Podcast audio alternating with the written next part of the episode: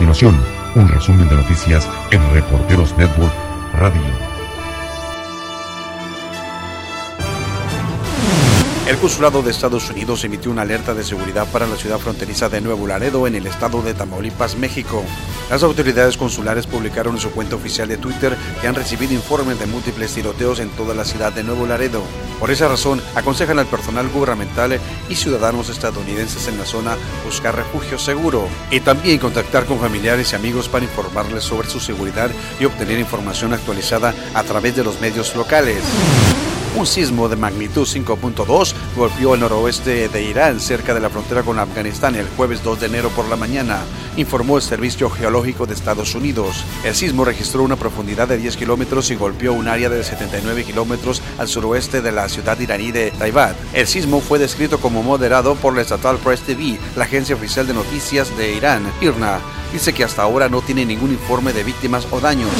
El gobierno de Irán negó estar involucrado en los disturbios que se realizaron contra la Embajada de Estados Unidos en Irak y advirtió a las autoridades de Washington respecto a cualquier error de cálculo y acto imprudente. El portavoz del Ministerio iraní de Exteriores, Abbas Musavi, dijo en respuesta a las acusaciones de Estados Unidos contra Irán que en ese sentido estamos ante una especie de obscenidad estadounidense y errores de cálculo repetitivos. Esto lo informó la agencia local iraní de noticias MER. Estados Unidos enviará mil soldados a Medio Oriente en respuesta a la situación que se vive tras sufrir un intenso asedio a su embajada en Bagdad. En Australia, las Fuerzas Armadas participan en las tareas de evacuación y asistencia humanitaria para miles de afectados por los incendios forestales que han matado ya a 17 personas y calcinado un millar de casas en los últimos meses. En Hong Kong, decenas de miles de personas salieron a las calles de la ciudad en una marcha de Año Nuevo que los organizadores finalmente tuvieron que cancelar a petición de la policía, lo que derivó en nuevos enfrentamientos entre agentes y los manifestantes más radicales. Aunque había sido autorizada, la policía pidió al organizador, el Frente Civil de Derechos Humanos, que pusiera fin a la multitudinaria marcha tres horas después de comenzar, argumentando que algunos manifestantes habían empezado a arrojar ladrillos y bombas Molotov y a incendiar tiendas y bancos a lo largo de la ruta. La petrolera Aramco vuelve a convertirse en la empresa cotizada de mayor valor. La salida a bolsa de la Saudi Aramco a comienzos de diciembre desplazó a las empresas tecnológicas estadounidenses que ocupaban ese lugar desde 2012 y así se ha mantenido hasta finales de 2019. Terminó el año la mayor petrolera del mundo valorada casi 1.7 billones de euros.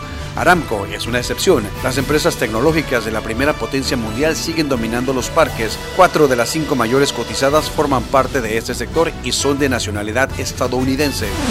Google dejará de utilizar el llamado doble irlandés, el sistema para reducir el pago de impuestos a través de Irlanda, del que se han aprovechado durante una década grandes compañías norteamericanas. Portavoces de la compañía confirmaron al Financial Times y a Reuters el cambio que viene condicionado por cambios en la legislación fiscal de Irlanda y de Estados Unidos. Este sistema que canaliza el pago de impuestos a través de Irlanda, Holanda o países fiscales como Bermudas y está avalada por tribunales europeos ha permitido a grandes compañías norteamericanas eludir hasta un billón de dólares en impuestos en Estados Unidos.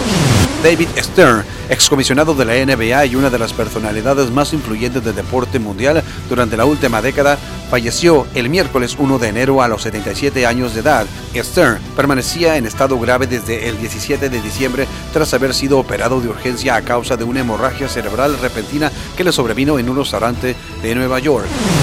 El ex campeón mundial de boxeo, el puertorriqueño de peso crucero Carlos de León, falleció el miércoles 1 de enero a los 60 años de edad en el estado de Nueva York, informaron sus familiares. Carlos de León fue campeón del Consejo Mundial de Boxeo en cuatro ocasiones. Sufría desde hace años varias enfermedades. El puertorriqueño peleó durante su carrera contra figuras de la talla de León Spink y Evander Holyfield. El Papa Francisco pidió perdón públicamente por reprender a una mujer que le agarró bruscamente la mano y le empujó hacia ella cuando éste saludaba a los fieles en la plaza de San Pedro. Muchas veces perdemos la paciencia, también yo. Pido perdón por el mal ejemplo, señaló el Papa Francisco desde la ventana del Palacio Apostólico y momentos antes del rezo del Ángelus. El Papa ofició la primera misa del año en la Basílica de San Pedro del Vaticano y ofreció una homilía en la que condenó con firmeza la violencia, la humillación y las ofensas que sufren con frecuencia las mujeres. Soy el reportero Jaime Alfonso y la invito para que continúe en sintonía de Reporteros Network Radio. En breve, más información. Esto fue un resumen de noticias en Reporteros Network Radio.